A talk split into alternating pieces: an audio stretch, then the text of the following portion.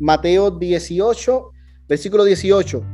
Les aseguro que todo lo que ustedes aten en la tierra quedará atado en el cielo y todo lo que desaten en la tierra quedará desatado en el cielo.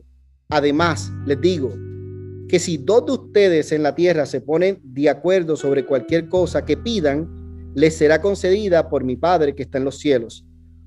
Y esta es la parte importante, porque donde dos o tres se reúnen en mi nombre, allí estoy yo en medio de ellos donde dos o tres se reúnen en mi nombre, allí estoy yo en medio de ellos. La iglesia del futuro, lugar de Él, se va a convertir en la iglesia o, estamos construyendo, estamos plantando la iglesia en todo lugar, en todo tiempo. Muchos de ustedes conocen que habíamos estado hablando desde que comenzamos esta plantación, conectando vidas con Jesús. Y eso es lo que hacemos nosotros. Nosotros queremos conectar vidas con Jesús. Ahora bien, este año sentimos de parte de Dios utilizar este eslogan y es que conectamos vidas con Jesús en todo lugar, en todo tiempo. Y la pregunta es, ¿por qué en todo lugar y por qué en todo tiempo? Fíjense en que hay tres palabras claves. La primera, iglesia. Lo segundo, lugar. Y lo tercero, tiempo. Y es que nos hemos, visto ah, en este punto de la historia donde la iglesia no nada más se queda, como dicen por acá, ¿verdad? Como decíamos nosotros en algún momento, en cuatro paredes. La iglesia en el movimiento global ya no nada más espera ser iglesia por las personas que lleguen a lo que conocemos hoy como iglesia, sino que la iglesia ahora hace algo diferente. Y el movimiento global de la iglesia del futuro implica que ahora la iglesia se mueve donde está la necesidad. En otras palabras, y, hoy, no, hoy no vamos a entrar en este ah, texto bíblico, pero yo sé que muchos de ustedes lo conocen, el buen samaritano. Si usted se fija, el buen samaritano no esperó que la necesidad llegara a él. ¿Qué hizo él? Él fue donde estuvo la necesidad. Y él fue allí y sanó las heridas de aquella persona que lo habían dado casi por muerto. Dice la palabra que en ese momento allí el buen samaritano fue y sanó sus heridas. No nada más lo sanó, sino que lo estabilizó. Lo llevó hasta el, alojamiento y allí en el alojamiento, cuando ya estaba él alojado, que se tuvo que ir, dijo, lo que él gaste de más, yo lo voy a pagar. Ese corazón compasivo del buen samaritano es el corazón compasivo de la iglesia del futuro. La iglesia del futuro tiene, tiene como, como sede principal tener un corazón compasivo. Es donde está la necesidad, nosotros podemos cubrirla. Y saben que estos últimos días, no sé por qué, pero nuestra familia ha experimentado algunos, algunos eh, retos donde, donde se nos han acercado personas con algunas necesidades. Y qué bueno, qué bueno, porque en medio de cubrir una necesidad de una persona, podemos decir, aquí está la iglesia. No, porque la iglesia no nada más está el domingo a las 9 o a las 10 y 30. No, nada más la iglesia no está donde hay dos o tres reunidos, donde hay una congregación reunida y donde hay un cántico. Porque donde hay cántico hay iglesia y donde no hay también hay iglesia. Ahora, la pregunta que yo me hago y la pregunta que yo quiero que tú te formules es, ¿qué entonces es la iglesia? Y estos próximos, estas próximas dos décadas, ¿hacia dónde nos vamos a dirigir? ¿Qué ocurrirá? Y cómo nos podemos convertir, lugar de esta iglesia en plantación, cómo lugar de él se puede convertir en la iglesia del futuro, en el movimiento global de iglesias. Entonces, aquí hay tres objetivos clave que yo quiero compartir contigo. Y el primero es que para convertirnos en la iglesia del futuro, hay fundamentos que son inconmovibles. De hecho, la palabra del Señor dice en 2 de Timoteo 2:19, a pesar de todo, el fundamento de Dios es sólido y se mantiene firme, pues está sellado con esta inscripción. El Señor conoce a los suyos y esta otra que se aparte de la maldad todo el que invoca o el que reconoce el nombre del Señor. ¿Qué esto implica? Esto implica que como iglesia del futuro hay unos fundamentos que nosotros no pasamos por alto. Nosotros entendemos que toda casa que está bien cimentada esa casa va a permanecer, no importa las tormentas que vengan. Porque permítame decirle que van a venir tormentas. Permítame decirle que en el 2022 van a venir dificultades. que también quizás van a venir cambios. Que no nada más hemos terminado de, los cambios, sino que quizás los cambios van a continuar y van a seguir continuando. Quizás los retos van a continuar, ¿verdad? Pero la diferencia es dónde está anclada mi casa. Dónde yo estoy anclado como, como creyente, como una familia que, que, le sirve a Jesucristo. ¿Dónde estoy yo anclado? Y esa va a ser la, la, la grande diferencia. Número uno, la misión de la iglesia del futuro no cambia. La misión no cambia, hermano. No, no porque ahora estamos convirtiendo a la iglesia, al lugar de Él, como la iglesia del futuro, nos estamos uniendo al cambio, significa que ahora tenemos una nueva misión. La misión sigue siendo la misma. Dice la palabra, ir por todo el mundo y predicar el evangelio a toda criatura. Y todo el que creyere y fuere bautizado será salvo. En otras palabras, nosotros vamos a hacer la misión que se nos encomendó como iglesia. Lo vamos a hacer. Ir y hacer discípulos a todas las naciones, bautizándole en nombre del Padre, del Hijo y del Espíritu Santo, enseñándoles que guarden todas las cosas que Jesús nos mandó. ¿Qué vamos a hacer como iglesia del futuro? Exactamente lo mismo. Nosotros vamos a hacer exactamente lo mismo. Vamos a cuidar a, las personas. hay personas que están pasando por crisis en sus vidas. Hay personas que están pasando por diferentes cambios que han traído traumas. ¿Qué hacemos con ellas, con esas personas? Cuidarlas. By the way, el eh, mañana Vamos a comenzar nuestro, eh, nuestro primer grupo de sanidad eh, ahora en enero. Así que mañana vamos a comenzar, si usted está interesado en saber cómo se sanan las heridas del corazón, eh, porque a nosotros como iglesia nos interesa que las personas sean sanadas. Y si está interesado en eso, déjenoslo saber al final, porque mañana comienza un grupo de sanidad. Ahora bien, ¿qué hacemos con las personas como iglesia? Cuidarlas. ¿Y qué hacemos como misión? con las personas que Dios nos entrega, enseñarles la palabra. Y hay una diferencia entre el cuidado y, ah, y el discipulado. Y yo quiero que usted entienda esta diferencia. Cuidar a una persona es buscar a esa persona desde su crisis, desde su necesidad y mantenerla eh, estable o llevarla a un nivel de estabilidad. Hay personas que llegan con algún tipo de crisis, algún tipo de dolencia. ¿Y qué hacemos con ellos? Los cuidamos lo que hizo el buen samaritano, lo llevamos a una estabilidad. Pero ya cuando la persona está estable, ¿qué hacemos? Entonces ahí comienza un proceso de discipulado. ¿Y por qué discipular? ¿Por qué no? ¿Por qué no entretener? Es más fácil entretener.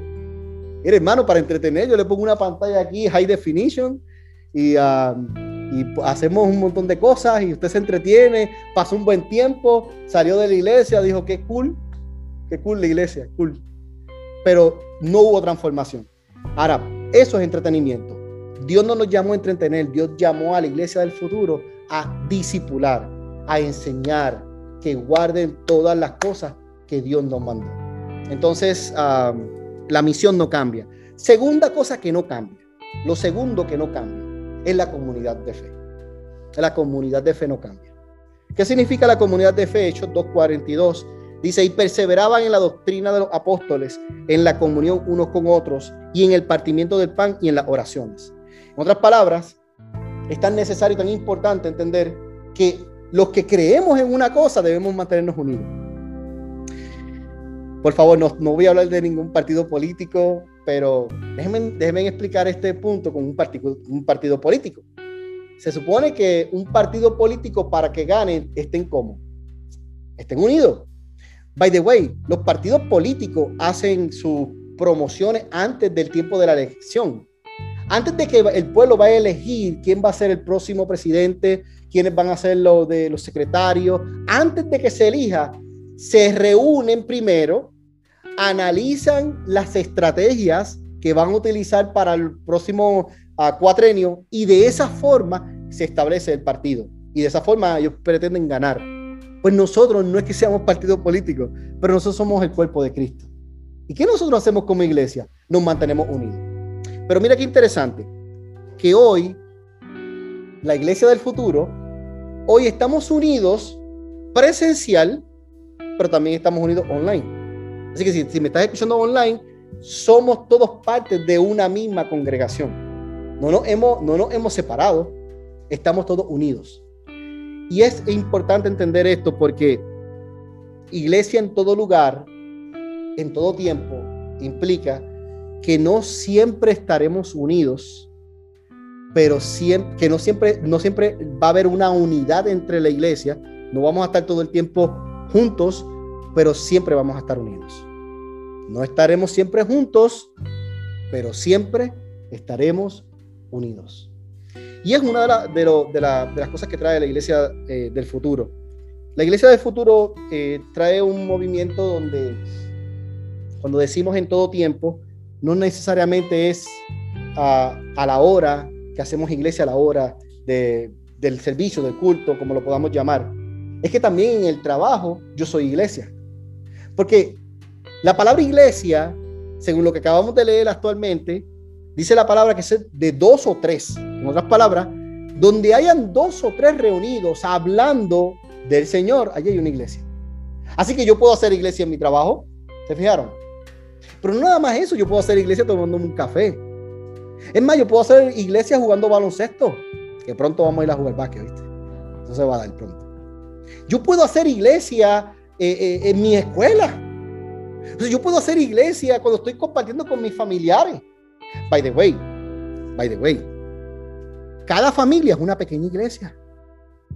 Porque si dos o tres se reúnen y hablan del Señor, allí hay una iglesia. Pues entonces cuando yo estoy en mi casa y yo digo, vamos a, vamos a, vamos a compartir el pan, ¿qué significa? Vamos a comer, vamos a compartir y vamos a hacer una oración y vamos a hablar un poco del Señor. Ya hay, ya hay una iglesia. ¿Se fijan, iglesia? Es que el concepto de iglesia del futuro tiene que trascender al concepto de que allí está la iglesia. En Google, cuando nosotros entramos y decimos, vamos a buscar una iglesia, yo me imagino que muchos de ustedes hicieron la asignación, pues ustedes buscaron donde ustedes, donde, donde viven y pusieron un, un, search, buscaron iglesia y allí les dieron algunas opciones y usted escogió la opción que fue la mejor para usted, lugar de él. Pero también habían otras opciones. Ahora la pregunta que yo quiero hacer y quiero que yo quiero pensar, quiero quiero llevarlo al pensamiento de ver la imagen completa, eso es iglesia. O sea, donde, donde se pone el pin, donde Google pone el pin de iglesia, eso solamente es iglesia. Porque si entonces eso fuera iglesia, ¿dónde más hay iglesia? ¿Dónde entonces queda el radio de iglesia?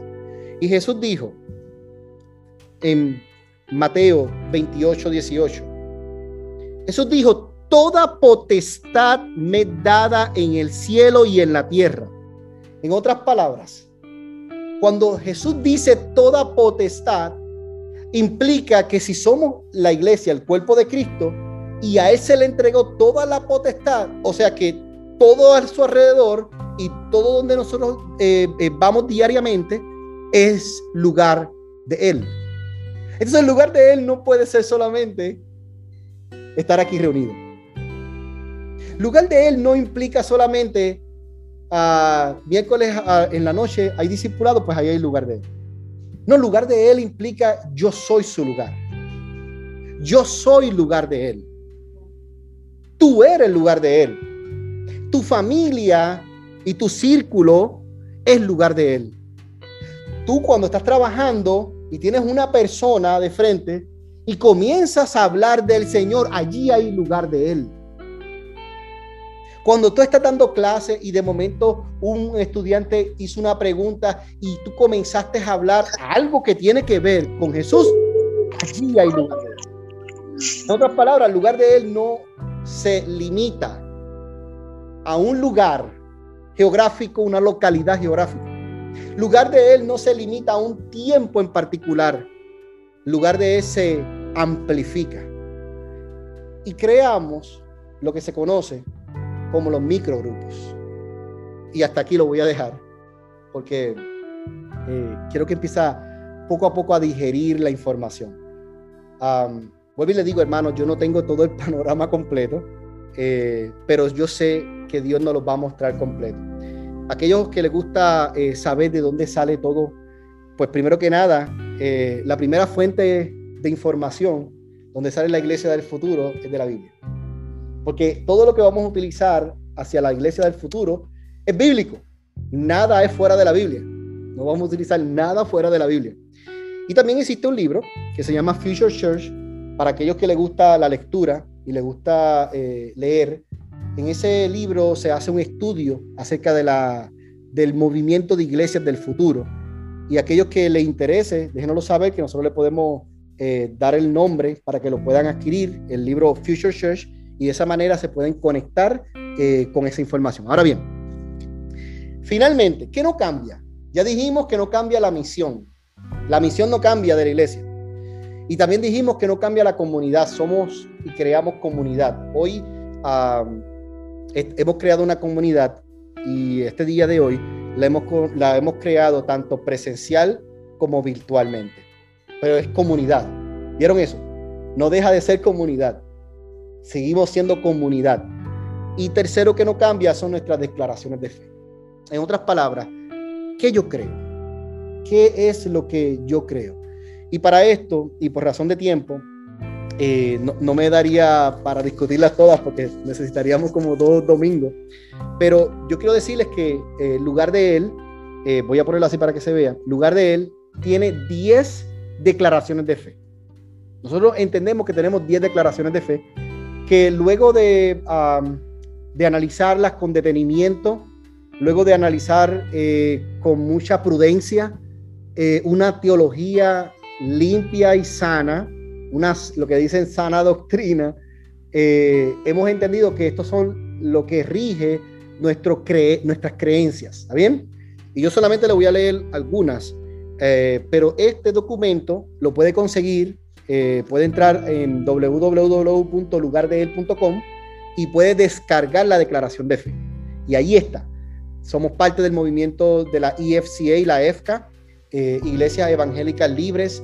Así que allí está todo lo que yo voy a estar hoy hablando, ¿está bien? O lo que yo voy a mencionar. Pero ¿qué creemos? Número uno, creemos que ah, Dios es un solo Dios, el cual se compone en Padre, Hijo y Espíritu Santo, teniendo conocimiento ilimitado y poder soberano, el cual hace todas las cosas nuevas. Y es bien importante esta parte de que Dios hace todas las cosas nuevas, porque esto implica que no importa mi pasado tormentoso, esto implica que no importa cuántas cosas yo haya hecho en el pasado, Dios puede restaurar mi vida.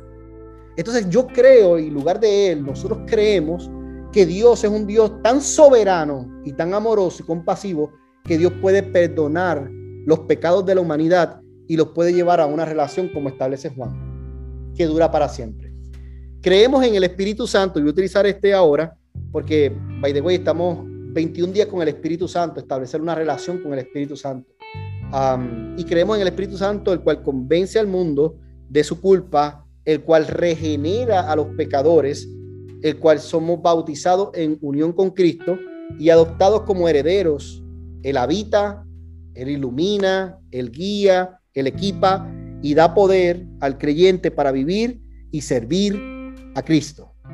Entonces, nosotros como iglesia creemos en el poder del Espíritu Santo. Mire hermanos, sin el Espíritu Santo no existimos, no, no viviríamos.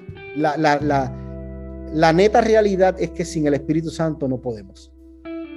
No, no tuviéramos un guía, no tuviéramos una persona que nos puede ah, guiar hacia la verdad y que nos puede, no, nos puede llevar al reconocimiento de que algo en mi vida no anda bien y que yo debo cambiar o que yo debo mejorar. Y creemos en la iglesia, la cual comprende a todos los que han sido justificados por la gracia de Dios, que es el cuerpo de Cristo, del cual Él, Él es cabeza. Cumplimos con las dos ordenanzas, creemos en el bautismo en agua. Nosotros creemos en, el bautismo en agua. Y también creemos en la cena del Señor, que esto, esto implica reconocimiento que no son medios de salvación. No hacemos esto para ser salvos, porque para ser salvo hace falta solamente un reconocimiento, pero lo creemos y lo hacemos como, como medios para celebrar una genuina fe. Entonces creemos en esto. Y por último, creemos en una vida cristiana. Nosotros le llamamos una vida conectada. En lugar de él le llama una vida conectada. Pero creemos en esa vida cristiana, vivir nuestra fe, cuidándonos los unos a los otros con compasión y justicia, con la palabra de Dios, el poder del Espíritu y la oración ferviente en el nombre de Cristo, el cual debemos combatir cualquiera que sea las fuerzas de maldad. Reconocemos que hay fuerzas de maldad. Lugar de Él reconoce que existen fuerzas de maldad. Y creemos en que el Espíritu Santo nos da la, la potestad para nosotros vencer esas fuerzas de maldad. Así que, si usted quiere conocer un poco más acerca de lo que creemos acerca de la Biblia, la condición humana, Jesucristo, la obra de Cristo, la venida de Cristo y el destino eterno. Yo creo que el destino eterno ha sido uno de los puntos más, más contradictorios ¿no? en, la iglesia, más, más confuso para muchas personas. Eh, y nosotros como iglesia estamos claros. Nosotros creemos en un destino eterno. ¿Y qué implica creer en un destino eterno? Pues esto implica creer en el Evangelio del arrepentimiento, y recibir al Señor Jesucristo en nuestros corazones. Nosotros creemos en eso. Y, creemos que cuando eso ocurre, cuando eso pasa, también creemos que Dios resucitará a los muertos corporalmente y juzgará al mundo, asignando al no creyente a la condenación y al tormento y al creyente a una relación eterna que dura, bueno, para siempre. Imagínense, si es eterna, dura para siempre. Y eso sí creemos en lugar de Él. Así que es tan importante y hago hoy el hincapié aquí, es tan importante que si usted, si, si, tú estás siendo parte del lugar de Él y sientes en tu corazón que Dios te ha llamado a ser parte de esta, esta congregación hispana, em, que, que sepas que si tienes duda o pregunta, por favor, házmela saber. Cualquiera que sean las dudas que tenga de lo que la iglesia cree, háznoslo saber. Lo puedes hacer a través de un email, javier eh, Allí, por medio del email, usted me puede enviar cualquiera que sea la pregunta que usted tenga, que yo voy a ser muy honesto con la contestación. Voy a ser muy honesto. Y también quizás voy a decirle que no siempre tengo la contestación y que puede haber veces donde yo le voy a decir, no tengo la contestación, porque igualmente soy humano, todavía no he llegado a ser Jesús. Así que puede ser que no tenga la contestación, pero eso me va a llevar a investigar el tema el cual eh, ustedes, cada uno de ustedes tienen preguntas y de esa manera la meta mía y mi intención siempre va a ser eh, contestar a la pregunta al final del camino, al final del camino. Mi contestación no tiene que estar bien ni mal. Lo que mi contestación va a revelar es lo que yo pueda encontrar que diga la palabra de Dios. Porque mi contestación nunca va a ir basada en mi opinión personal ni tampoco va a ir basada en lo que yo siento, mi emoción, ni, mi sentimiento.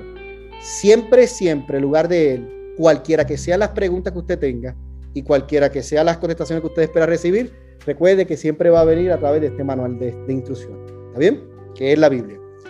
Dicho eso, eh, preparémonos para la iglesia del futuro. Algo importante que vamos a estar tocando estos próximos domingos actually, eh, actualmente nosotros vamos a, vamos a, dar la agenda ah, y es que hoy, enero 9, comenzamos con lo que es el fundamento inconmovible. Estos que yo acabo de hablar son los fundamentos inconmovibles, lo, que, lo que no se mueve, ¿ok? lo que en la iglesia no se mueve. Eso se queda permanente, eso, eso es una piedra permanente. Ahora bien, el próximo domingo, enero 16, voy a estar hablando acerca del cambio que experimentará la iglesia para convertirse en la iglesia del futuro. Así que por nada del mundo se lo pierda.